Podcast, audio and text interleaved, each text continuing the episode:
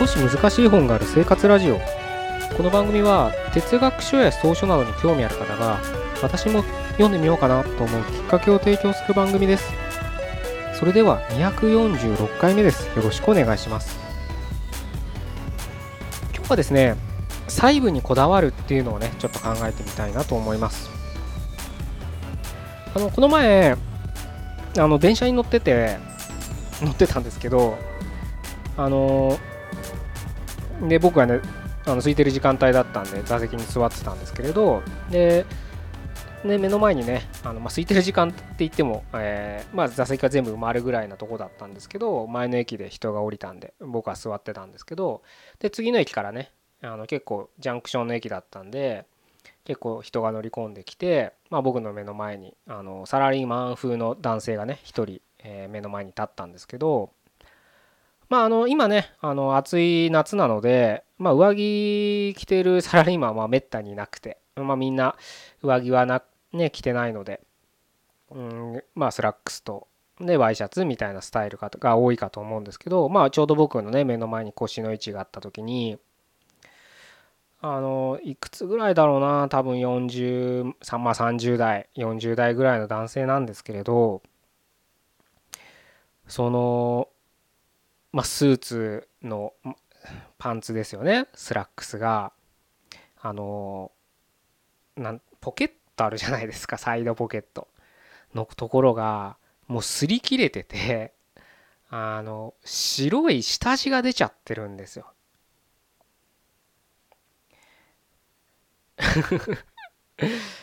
たまにいますよねそういう人ね。あのワイシャツのカラーが襟があなんかもう擦り切れちゃってる人とかカフスのとこが擦り切れちゃってる人っていますよね。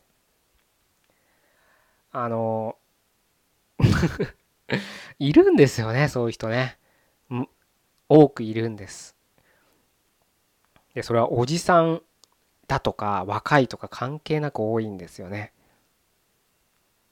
でまあ高校生だったらまだ100歩譲って許されるとしてもね高校生って制服ツタプロじゃないですか。裾がね擦り切れてたりとかね引きずるんでねとかね。まあそれはそれで高校生だからしょうがないと思うんですけどサラリーマンはちょっとしんどいですよね。で特にねあの営業職とかだったらあんまりそういうのね結構ちゃんと身なりを整える人が多いと思うんですけど内職プログラマーとか事務方のね仕事あまりそのお客先外部の人と接しない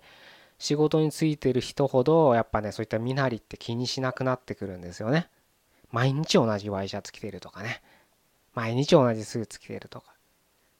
でまあ別にそれは いいんですけどまあいいまあワイシャツ毎日同じってこの季節はどうかと思うんですけどその擦り切れたズボンをね履いてるとかね。あとボタンが取れたまあ今はねこの時期ジャケット着てないですけどあのボタンがね取れちゃってる人とかいますよね。ああいうのをね気にしないっていうのは僕はすごくね、まあ、僕はスーツ好きだからっていうのもあるんですけど多分ねダメだと思うんですよ。あの素朴にその物持ちがいいとかそういう見方もできるのかもしれないけど僕はただ、うん、この時代ねスーツ今1万円2万円で買える時代じゃないですか。買え買えないわけないんですだからそこにだ気にしてないだけなんですけどそういう小さな細かいところを気にしない人っていうのはその程度の人だって見られるよってことを今日お伝えしたいんです。仮に僕がうん相手の取引先の人だとして何かね一緒にビジネスをしていこうって時にうんそのそういう営業マンが来たら営業マンじゃなくてもいいですけどね。そういう相手先がそういう人が来たら僕はやっぱりあまあ僕は個人でやってるとしたらね。会社対会社だったらやっぱりいろんな関係があるので一個人のね営業マンがどうだっていうので断ることはできないかとは思うんですけどまあ僕がね今個人でやってるようなビジネスにおいてそういう人と仕事するかって言われたら僕はしない。だってやっぱりなんかそういったところ細かいところに気が利けない人だと思っちゃうんです。何か 不備があるような気がしてしまう。わかんないよ。すごくしっかりしてる人なのかもしれないけど中わからない。でも外見に気を使えない人ってそういうことなんですよね。それはねなんかおしゃれに気を使えとかね。なんかいい服を着ろとかそういうこと言ってるんじゃないんですいつも当たり前ななんだ人として接する身だしなみとかって一番最初に目に入るとこじゃないですか。だそこをちゃんとしてない人っていうのはやっぱり人間関係その程度にしか考えてない人って言えるんです。あのおしゃれひげじゃなくて武将ひげみたいな人もいますよね。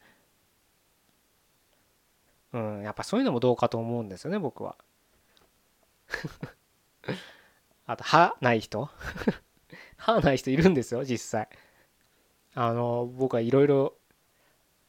なんかね事故とかで歯がなくなっちゃったのかもしれないけど。歯医者つね入れ歯買えばいいじゃないですか。歯ないんすよ。だから何言ってるか分かんない人とかいるんです。あのねごく稀にいるんです。それは大きい会社だろうがうんまあ有名なね一流企業だろうが、まあ、少ないですよそういう人は。でもいるんですそういう人あのこういう言い方しちゃいけないかもしれないですけど肉体労働やってる人にはそういう人多いですね。まあ、保険証健康保険払ってないから歯医者行けないっていうのは正しい言い方かもしれないですけど、うん、歯とかない人多いんですよ。歯ってね意識してないよでみんな目に入りますからね。芸能人は歯が命なんてよく言ったものでやっぱ見たくれが大切な職業はやっぱり歯はきちんとしますよね。うん。それは対人間関係においてそうなんですやっぱり歯がいつもなんか汚かったり抜けてたり真っ黒の人いるじゃないですか。やタバコのヤニなのか不正不節制なのかようわからんですけど。やっぱあ人ってなんかちょっと嫌ですよね。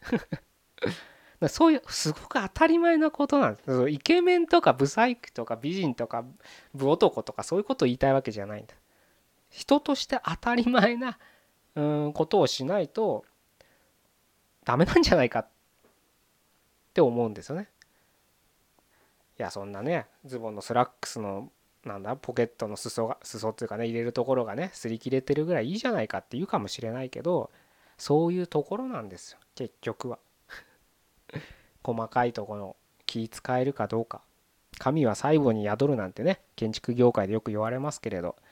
まあそれ転じていろんな業界で言われますよね。ほんとほんと小さなところに気を使えるかどうかそういう小さなところの積み重ねが全体になるわけですか。ら全体がいくら立派でも部分部分がぐしゃぐしゃだったら意味ないですよね。そんなお城には住みたくないですよ。そんなお城の住み主とはね一緒に何か戦いに行きたくないですよね。まあ女性はね比較的やっぱりそういったところはもう小さい頃からねあのなんだろうなおままごととか分かんないけどそういったところでやっぱ男性とはちょっと違う世界を見てるのであんまりそこら辺無ちょ無頓着な人っていうのは少あまり会うケースは少ないですけど男性やっぱ多いですよね。うん。ポケット穴開いてんのにね。なんかだその分からないように補修するならいいですけどなんかもうとりあえず縫っとけみたいなぐしゃぐしゃにしてる人とかいますよね。本当そういう人が課長職とかにいるともう嫌になっちゃいますよね まあその人のなんかどこに価値を置く置いてるかどうかだとは思うんですけどまあ何度も言うようにそのスーツが好き嫌いとかじゃないですだから結局身だしなみがどういう自分の人生において位置にあるかっていうのを分かってたら、うん、やっぱりそういったところは気使うべきかなというふうに思いますね。やっぱり仕事ないしねこうやって生きていく限り人間関係を常に我々は僕らはねやりながら生きてるわけですからそういったところでね、うん、人間関係において大切な僕は要素だと思ってますんでそういったね細かいところ服たかが服されど服なんですからね是非気を使えるような人間になりたいなって僕はずっと思ってるのでたまたまね今日目についた人がいたので今日というかちょっと前ですけどねいたので、うん、今日はそういう話をさせていただきました。うん、ぜひね、ぜひね、多分これ聞いてくださる人、そんな人いるんだって人の方が多いのかもしれないけど、そういった目線で周りに見渡したら多いですよ。うん。車のサラリーマン見てください。多いですからそれネクタイとかボロボロの。あネクタイ今つけてないから。うん。まあでもいろんなとこからボロボロの人いますよ。10年ぐらい同じスーツ着てんじゃないですか多分。まあ体格が変わらないのかもしれないけど。細かいところに気使える人間でなりたいなと大切だよということをねちょっと今日お伝えさせていただきました。じゃあ以上で終わりたいと思います。246回目でした。ここまでどうもありがとうございました。